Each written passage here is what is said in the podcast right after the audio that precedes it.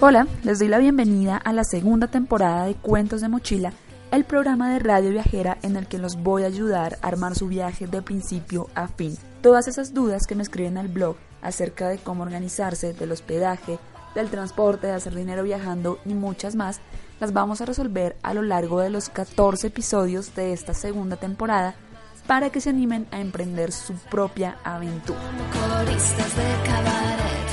Las patrullas de carretera pintan panteras en el arcén. Quema los rascacielos, quema los postes de la luz y los camiones de bomberos. Quema los tribunales, quema todos los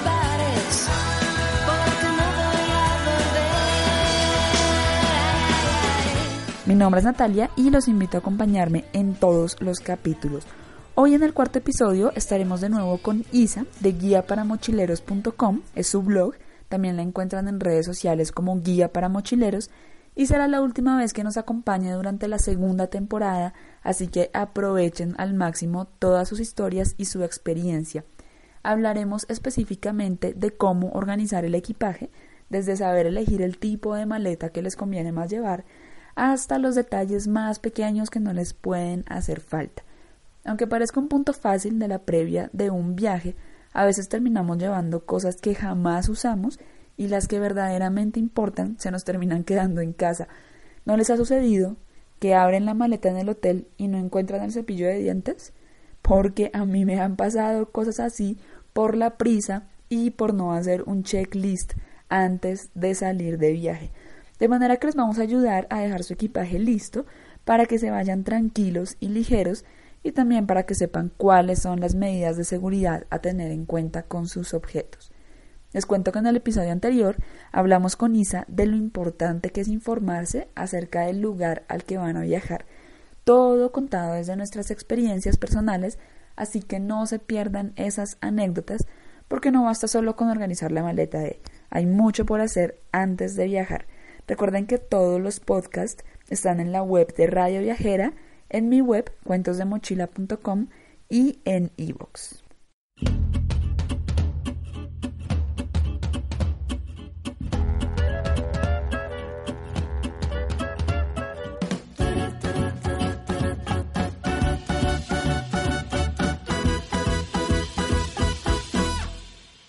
Te dije adiós, llegaste tarde para despedirnos.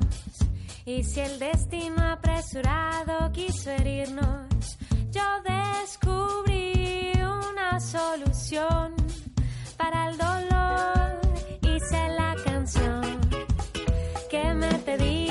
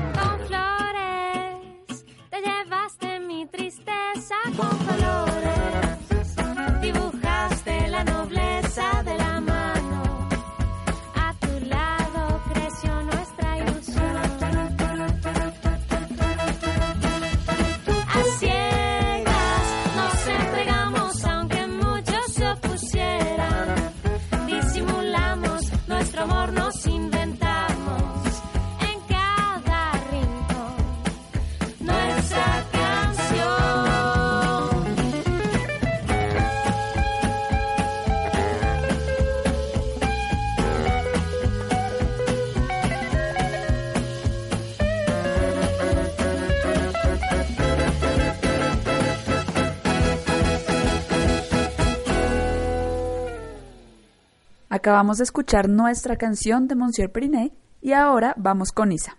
Hola Isa, ¿cómo estás? Gracias por estar aquí una vez más con nosotros, ayudando a los oyentes a organizar su próximo viaje. Hola Nati, muchas gracias por invitarme. Antes de comenzar a empacar, por supuesto, hay que elegir el tipo de maleta. Puede ser de ruedas, puede ser una mochila. Isa, ¿tú cuál prefieres? Yo antes, cuando viajé por Sudamérica, viajaba con mi, no, mi exnovio, que yo digo que era como mi burrito. Entonces me llevaba tantas cosas, tantas cosas, y él me alcahueteaba a llevar tantas cosas. Yo llevaba hasta maquillaje, llevaba no sé cuántos pares de zapatos, plancha para, plancharme el pelo, o sea, llevaba unas cosas completamente ridículas. Yo empecé viajando con una sola maleta para la ropa, otra maleta para las artesanías y los malabares, más que llevaba instrumentos. Yo empecé viajando con mucho. En el momento que, que me separé de mi novio, me tocó botar la mitad de mis cosas. Y, y pues obviamente, o sea, maquillaje que nunca en mi vida usé, porque uno viajando, pues en qué momento va a ponerse uno a maquillar. Yo me siento ridícula si me maquillo. Y, y tengo la maleta grande, la que tengo la ropa y las artesanías, el trípode, eh, digamos todos los hilos, las piedras. En esa maleta la llevo en rueditas para no cargarla en la espalda porque es muy pesada.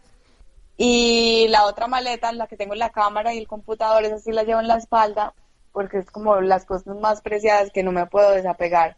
Y en el momento que las dejo la cámara y el computador, las dejo dentro de un locker seguro.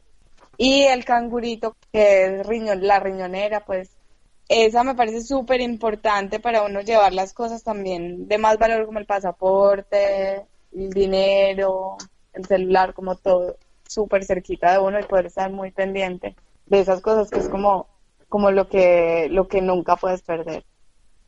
Y esa maleta de rueditas no te complica a veces, por ejemplo, yo estoy cargando ahorita, yo cargo ahorita muchas maletas, muchas. Estoy cargando mi maleta, pues la mochila, la que va en la espalda, que lleva la ropa, las artesanías y eso.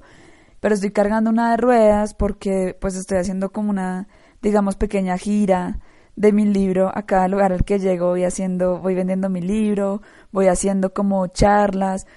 Entonces tengo la grande y otra grande de ruedas para cargar todos los libros, porque traje muchos. Además fue una locura, traje como 100 libros y cometí la locura lo mismo, porque estoy viajando en pareja. Yo sola no me arriesgaría a traer todo esto. Y estando aquí en Cusco, Cusco es una ciudad con un montón de escaleras, de piedras. Esa maleta de ruedas ha sido horrible, horrible cargar con eso porque no se puede arrastrar nada. ¿No ha sido complicado para ti a veces, digamos, en una ciudad como Cusco, arrastrar una maleta así de rueditas? Pues mira, yo la, la verdad es que mi maleta es una, es una mochila, es una mochila de las que no se carga en la espalda, pero yo la tengo amarrada con unos, lo que llamamos pulpos o, ¿cómo más se puede llamar eso? En otro país. Bueno, no sé, con esas, o sea, la tengo amarrada a un carrito, del, como de esos, no sé, como un carrito de arrastrar, de llevar cosas.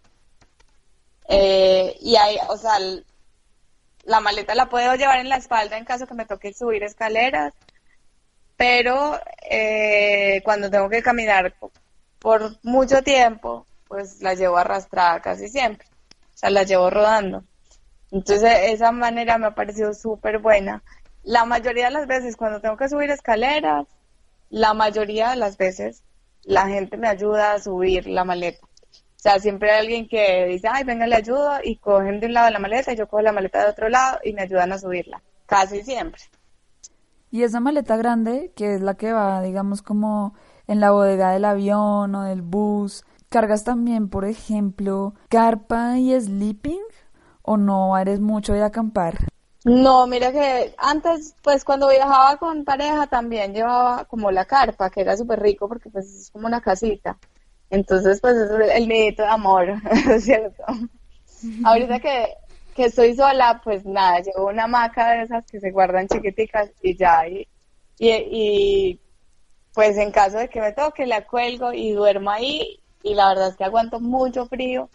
La mayoría de las veces que he llegado como a camping o lugares así, me han terminado regalando una carpa en la que duermo por unos días y después la dejo porque tampoco puedo cargarla, es demasiado peso.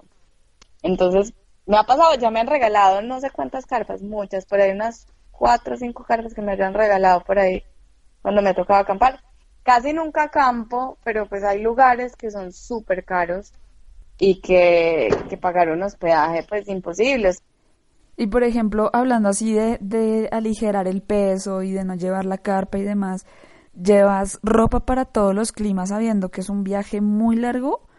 Mira, ese, ese viaje ha sido una locura en cuanto a la ropa, o sea, no sé, o sea, me he vestido completamente horrible y ridícula porque, porque nunca puedo llegar a que mi ropa cuadre en ningún lugar. Entonces, pues, que yo llegué a Francia en, en el verano, súper bien, o sea, yo llevaba ropa apropiada para el verano en Europa. Y desde Europa viajé a Turquía. Entonces ahí me tocó comenzar un poquito como a cambiar la manera de vestirme, porque pues ya en Turquía te tienes que vestir un poquito más modesto. Después me pasé a Egipto y en Egipto tienes que taparte completamente. Entonces me tocó comprar ropa para taparme completamente. Y luego, después de Egipto, volví a Francia al invierno. Entonces, obviamente, yo llegué al invierno de Francia sin nada para el frío. Eh, ahí compré como una muda y el resto me la regalaron, me la prestaron. O sea, conseguí muchísima gente que me regaló y me prestó ropa. Después de Francia me fui para Israel y volví otra vez a la playa, pues a andar prácticamente eh, desnuda. Entonces, como que en Israel me volvieron a regalar ropa. Eh, porque yo ya no tenía, o sea, tenía la pura ropa para el, para el calor. Entonces me volvieron a regalar ropa y desde Israel me fui, es que, bueno, me fui a, pasé por Egipto otra vez y otra vez me fui para India y en India tocaba otra vez taparse completamente. Entonces fue volverme otra vez como a comprar otra vez ropa y ha sido pues muy aburrido porque entonces me toca como medio transformar lo que ya tengo y comprar otra para acomodarla y andar con ropa prestada que no es de mi gusto. O sea, una ropa que me queda súper gigante, otra ropa que, que es súper chiquitica y que no estoy acostumbrada a andar con ropa tan pegadita ni tan, ni tan sexy. Sí, como que me han tocado como los dos extremos, ¿no? O andar así como un payaso Michelin con, con toda la ropa prestada gigante. Eh, ropa que me dicen usted por qué anda con esos zapatos tan, tan locos y esos zapatos no son como para andar acá y yo pues qué hago, o sea, la ropa que me regalan no puedo estar comprando cada 15 días. Entonces sí ha sido como un poquito problema y, y bueno, no, pues poquito a poquito voy comprando otra vez adecuándome ahorita a, a Tailandia. Y bueno, es que igual tampoco puedes ni estar comprando ropa todo el tiempo, ni estar cargando esa cantidad de ropa porque ni cabe en la maleta, ni es agradable cargar ese peso, entonces, pues a, veces le toca acomodarse a uno, ¿verdad? Sí, sí. Y bueno, en esa maleta grande, digamos que cargas las artesanías, lo que decías, y en la maleta pequeña, que es esa maleta que uno no se puede despegar por nada del mundo de ella porque lleva como sus cosas de valor, que cargas el computador, la cámara, ¿qué más cargas ahí? A mí me parece, o sea, yo tomo mucha agua y me encanta siempre estar picando cositas, entonces en esa maleta, eh, sobre todo si voy a viajar en un bus o algo, pues yo meto agua, meto algo de comer. Sí, me parece buenísimo. Yo la verdad que nunca, nunca he aprendido a hacer eso de, de llevar comida. Siempre hago como ayuno cuando viajo. Y bueno, a veces sufro un poquito, pero no sé. Soy muy desordenada. El caso es que en esa maleta llevo la... eh, últimamente me he comprado como un termo, que me ha parecido lo mejor, que lo cuelgo con un gancho de estos de escalar. Entonces lo cuelgo de la maleta, entonces siempre lo tengo a la mano y puedo estar tomando todo el día. Y, y entonces no tengo que usar tantas botellas de plástico, no se me pierden y puedo tener agua a la mano siempre.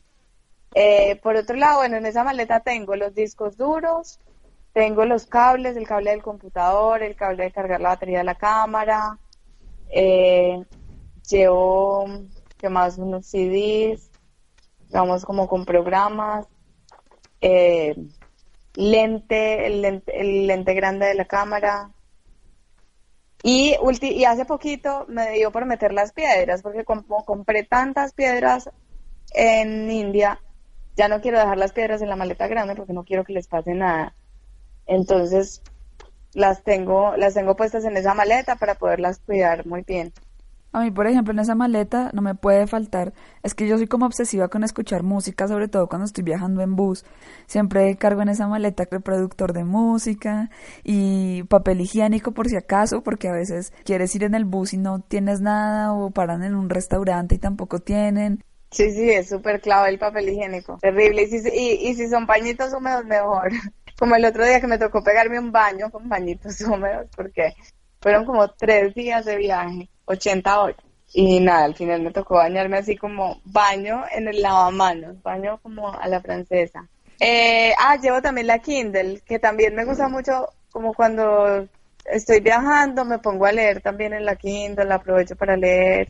Me parece muy práctica la Kindle para viajar, porque pues tienes muchos libros en un espacio muy chiquitico y no pesa nada. Mejor dicho, Isa, en esa maleta va todo lo esencial, todo lo que tiene valor y todo lo que vamos a estar utilizando constantemente.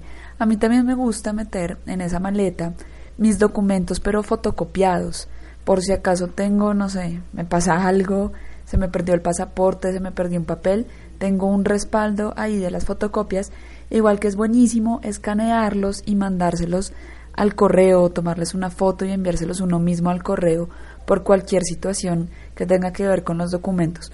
¿Tú también haces lo mismo? ¿Te gusta llevar ese respaldo? Eh, sí, últimamente sí, pero la verdad no he sido muy juiciosa con eso. Tengo unas fotocopias como unas copias que las tengo en internet, entonces si algo pasa las imprimo. Otra cosa que quería aña- añadir ahí súper importante es como en cuanto a los medicamentos. Hay un medicamento en especial que me parece súper importante y es la loratadina, o sea, como un antialérgico. Porque pues uno no sabe en qué momento está lejos de, de un médico y le da una alergia por una comida o por un animal que lo picó o algo así, que ya me ha pasado. Me ha pasado a mí y le ha pasado a gente que ha estado a mi alrededor.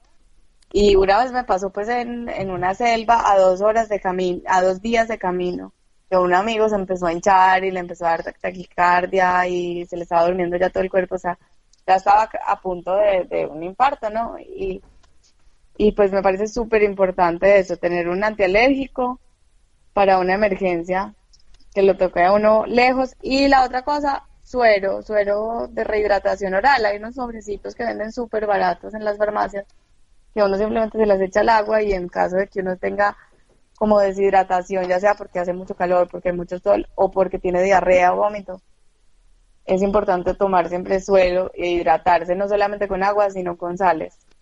Y gracias ahí también por, por decirlo, porque ya se me olvidó el botiquín y hay que tenerlo, porque nunca sabes si estás lejos, si estás en una ciudad al lado de una farmacia es otra cosa, pero eh, lo que tú dices, estás en la selva dos días de camino, tienes que tener todos tus medicamentos a la mano.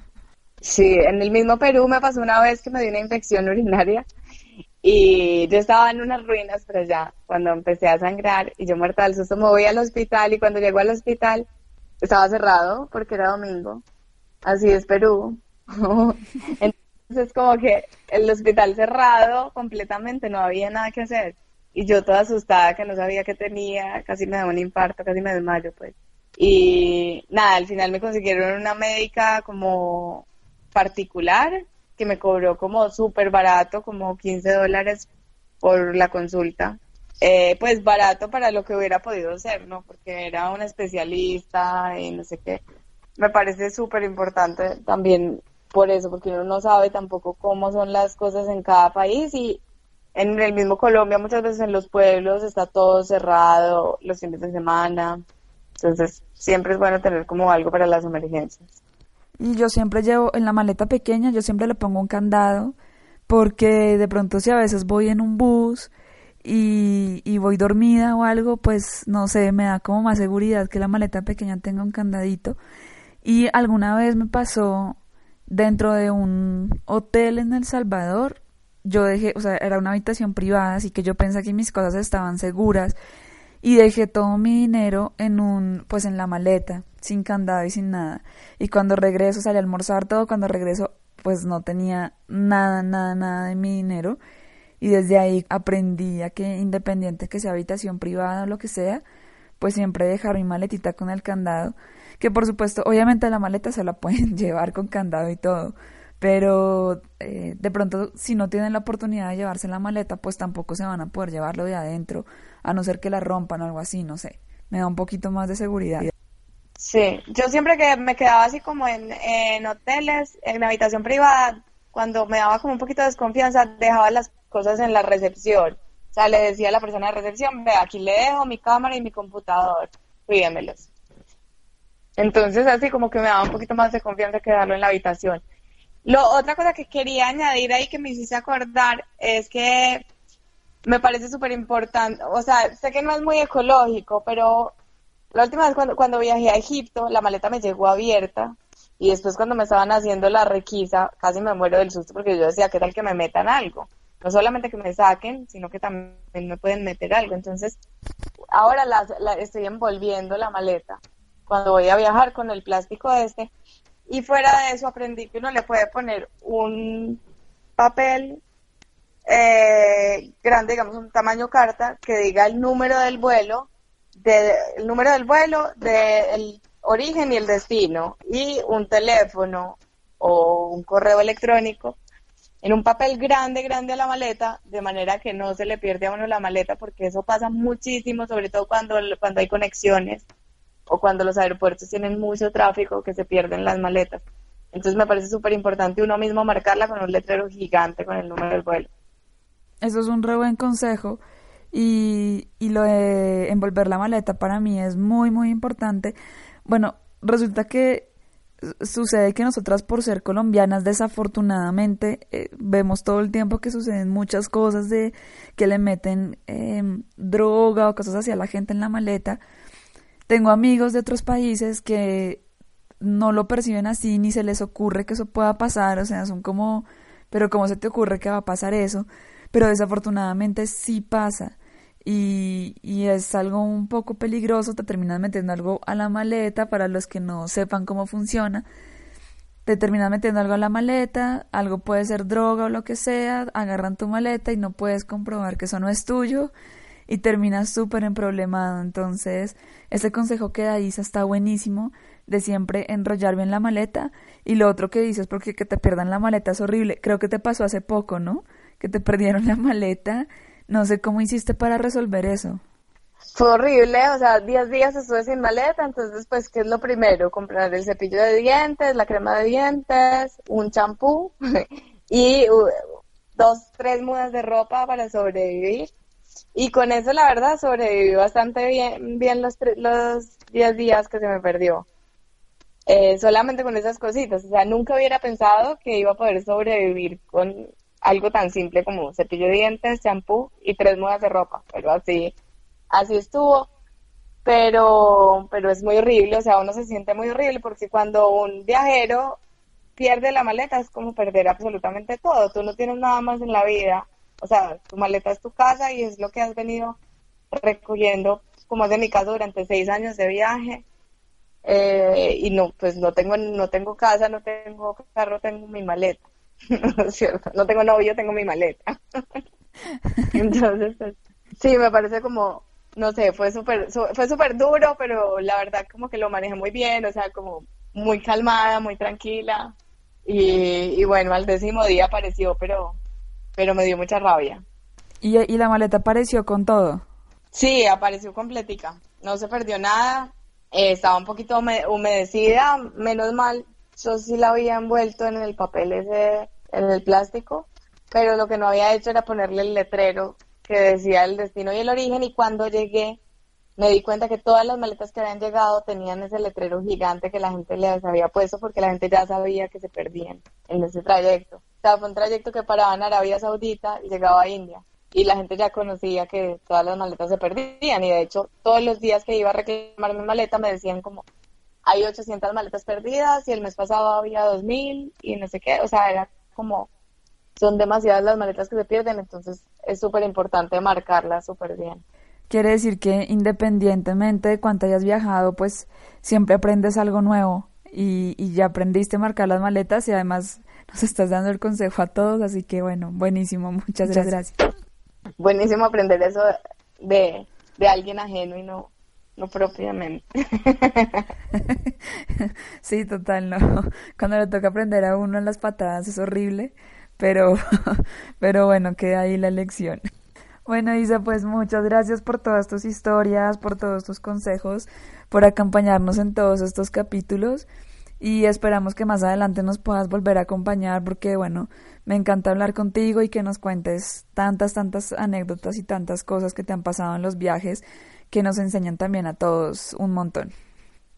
Bueno, muchas gracias a ti, Nati, que también me encanta hablar contigo y me encanta hablar de viajes y y bueno, y que tengamos sobre todo eso en común de, de habernos viajado también Sudamérica, así como trabajando independientemente y, y ya sea en artesanías en otra cosa, pero, pero, pero hacer el viaje libre e indefinido que me encanta.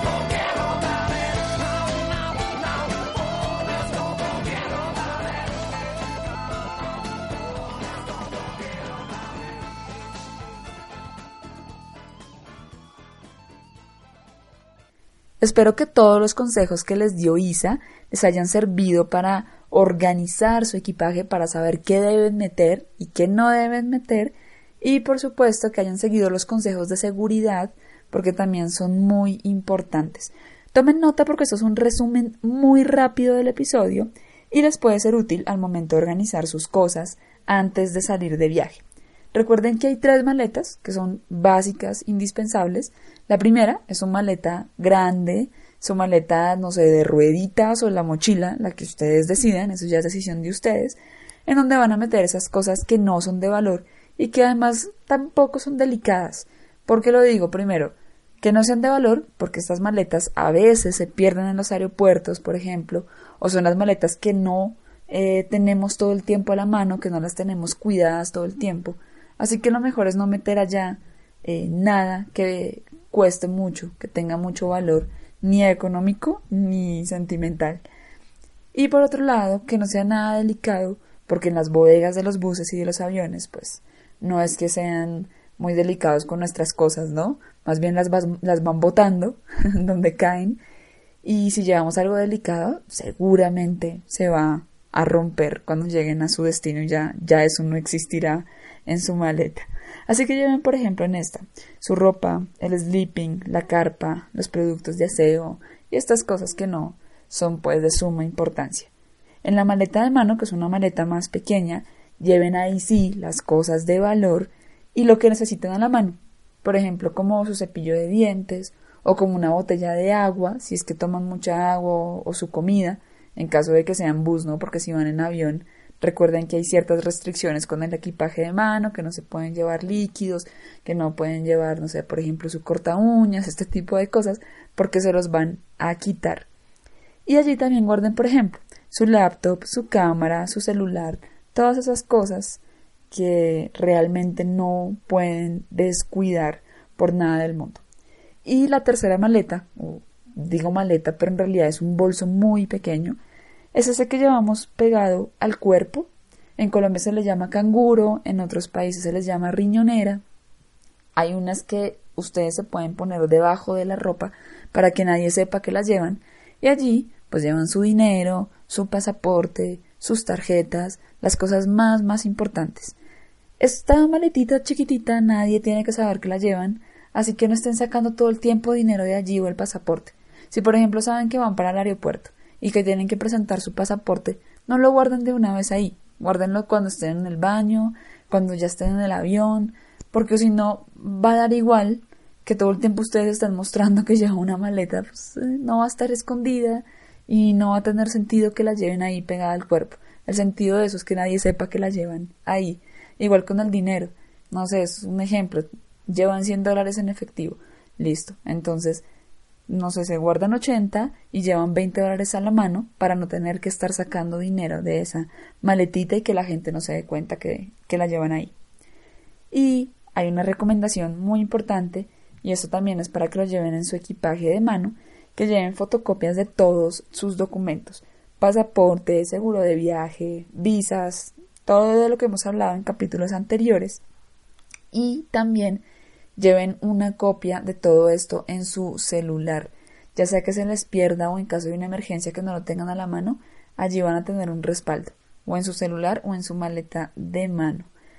Si quieren información más detallada, incluso con dibujos, no les miento, de cómo organizar su equipaje, en la sección de guías de mi blog, cuentosdemochila.com, ustedes entran allí a esta página, ese es mi blog, buscan la sección de guías en el menú y allí van a encontrar toda esta información muchísimo más detallada.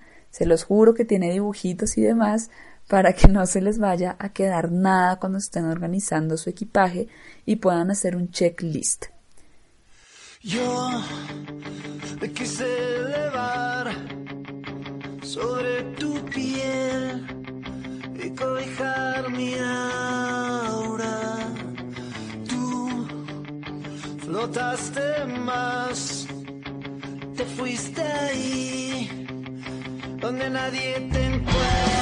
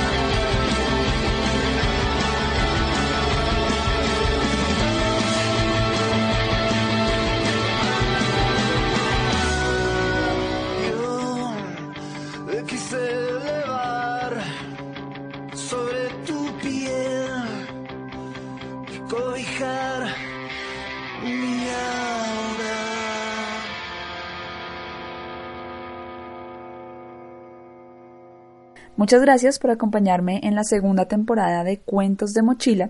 Si quieren conocer más historias de viaje y si quieren conocer más tips de viaje, no olviden visitar mi blog cuentosdemochila.com. También me encuentran en redes como Cuentos de Mochila. Tengo Instagram, tengo Facebook y ahora estoy impulsando bastante mi contenido audiovisual, así que también me encuentran en YouTube. Y recuerden, me largo a volver conmigo, mi libro, acerca de 14 meses de viaje por Latinoamérica. Este lo encuentran en la tienda virtual de mi blog. Recuerden cuentosdemochila.com. Los invito a seguir escuchando Radio Viajera y a descargar estos podcasts en iVoox y en iTunes. Un abrazo para todos y recuerden que los límites solo existen en nuestra mente.